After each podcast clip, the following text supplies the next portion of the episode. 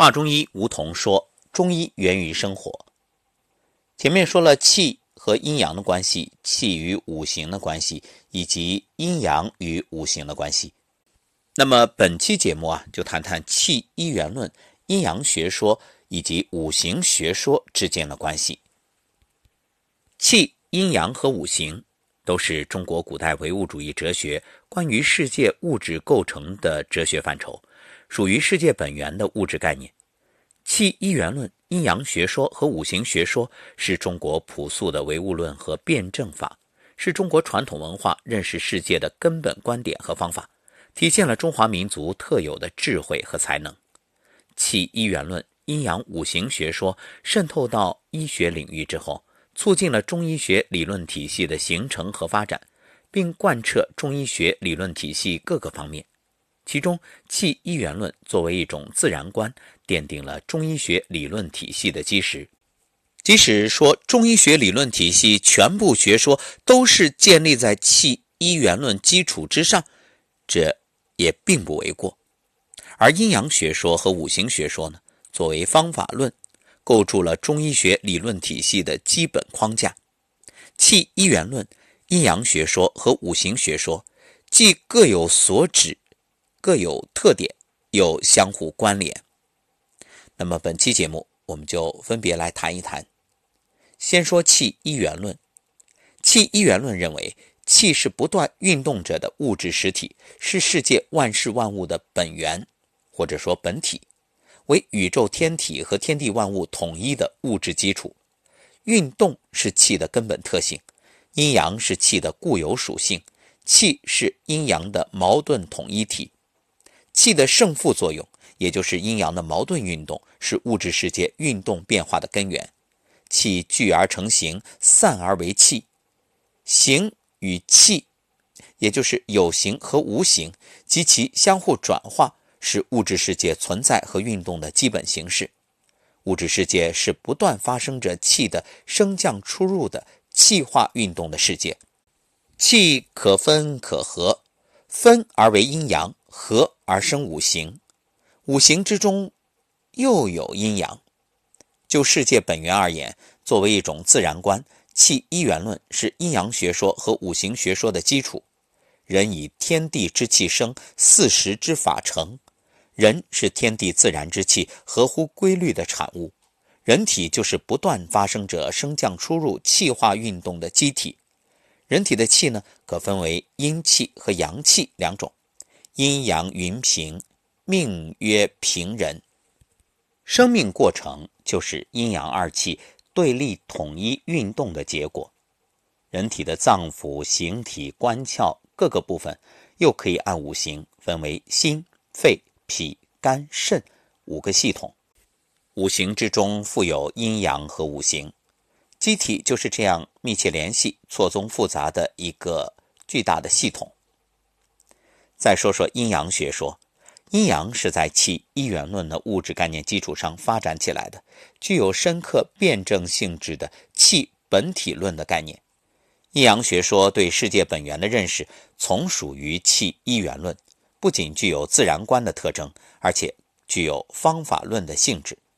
气一元论注重分析世界万物产生的本源，认为气。是天地万物无限多样性统一的物质基础，以气之聚散说明有形与无形之间的内在联系，强调事物的产生和消灭只是气的存在形式的转化，坚持了宇宙万物形态多样性和物质统一性，着重回答哲学本体论的问题，而阴阳学说则注重研究气自身运动的根源和规律。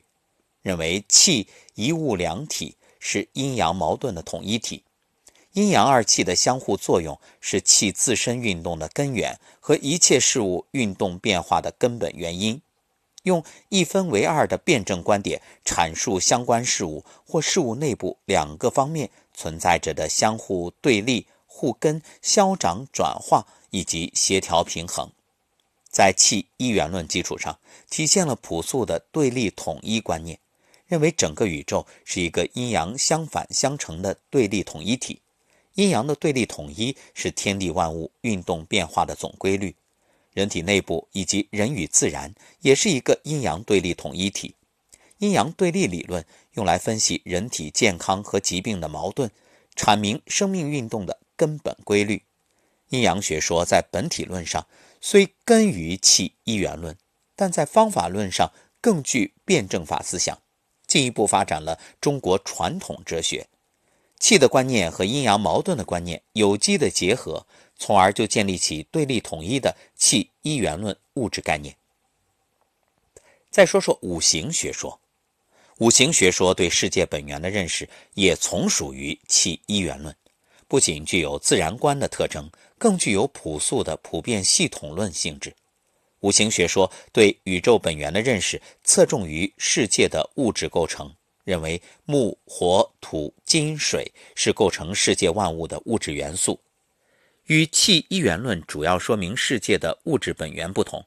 五行学说用五行的生克制化、称五胜负规律，说明自然界万事万物整体动态平衡性，视五行为宇宙的普遍规律，以五行为基础阐述事物之间生克制化、称五胜负的相互关系。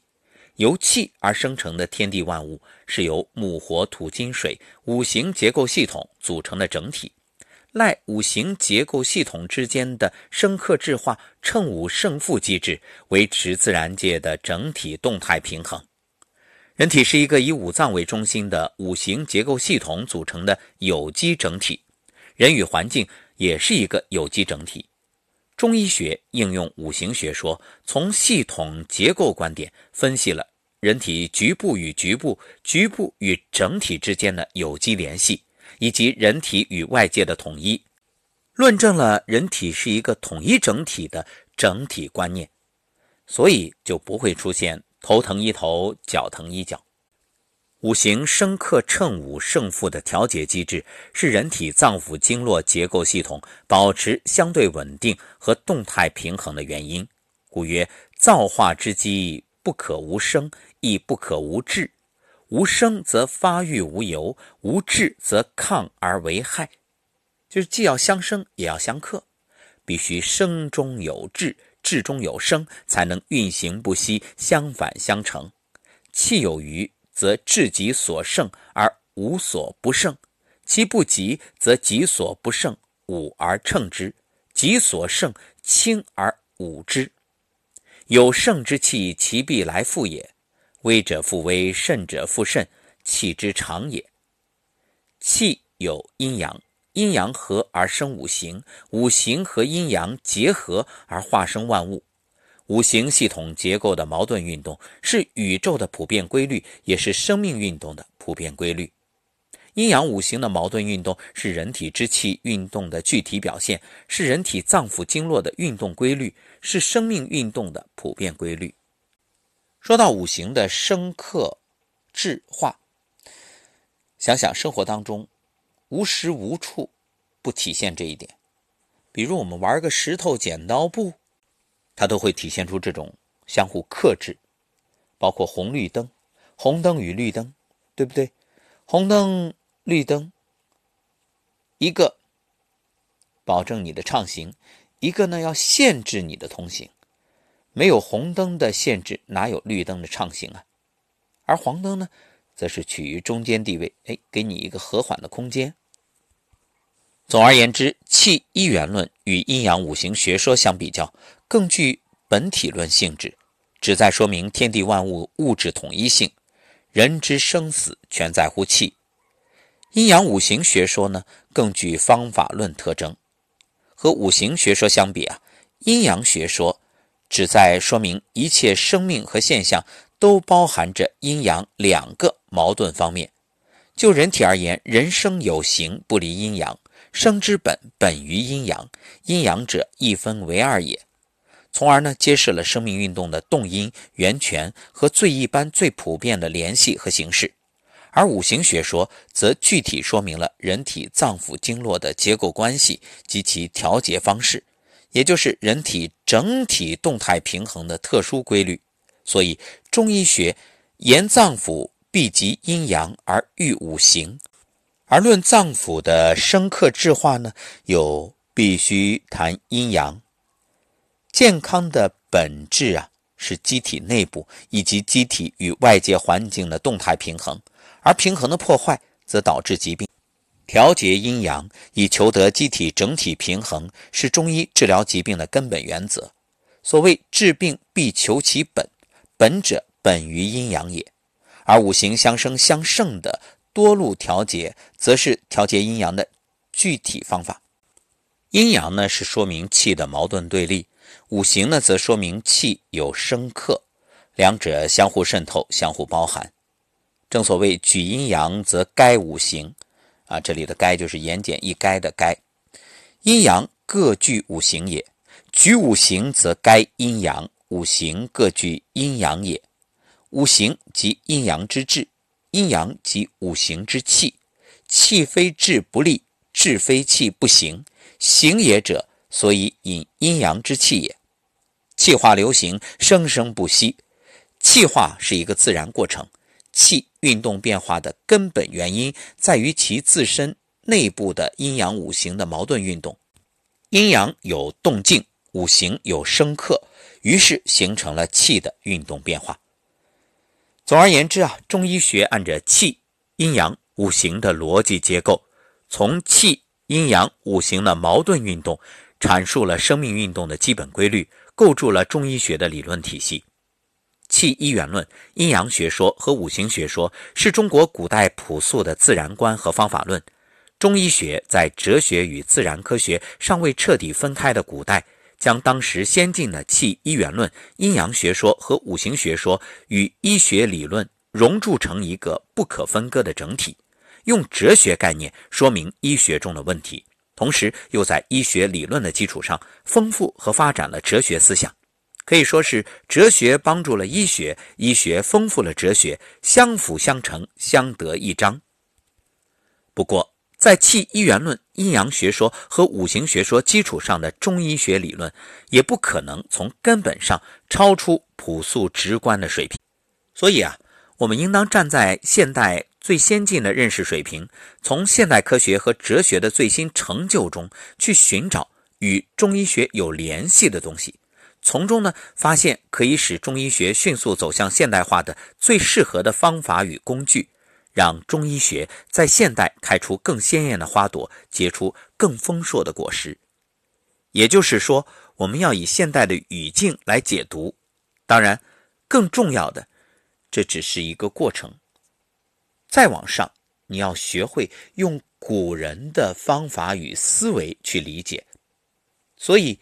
我们推出了一个专辑，叫《内政观察笔记》，各位可以在我们的频道里去搜索，然后慢慢的听，慢慢的悟，慢慢的你就会明白，为什么我们说中医是一种生命科学，为什么现代科学有些还无法解释中医的某些学说，因为现代科学啊还没达到中医。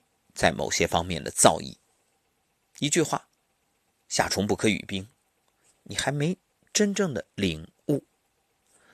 那我呢，才疏学浅，也只知一点点的皮毛，所以欢迎有识之士，欢迎中医的各方大家留言探讨交流，谢谢各位。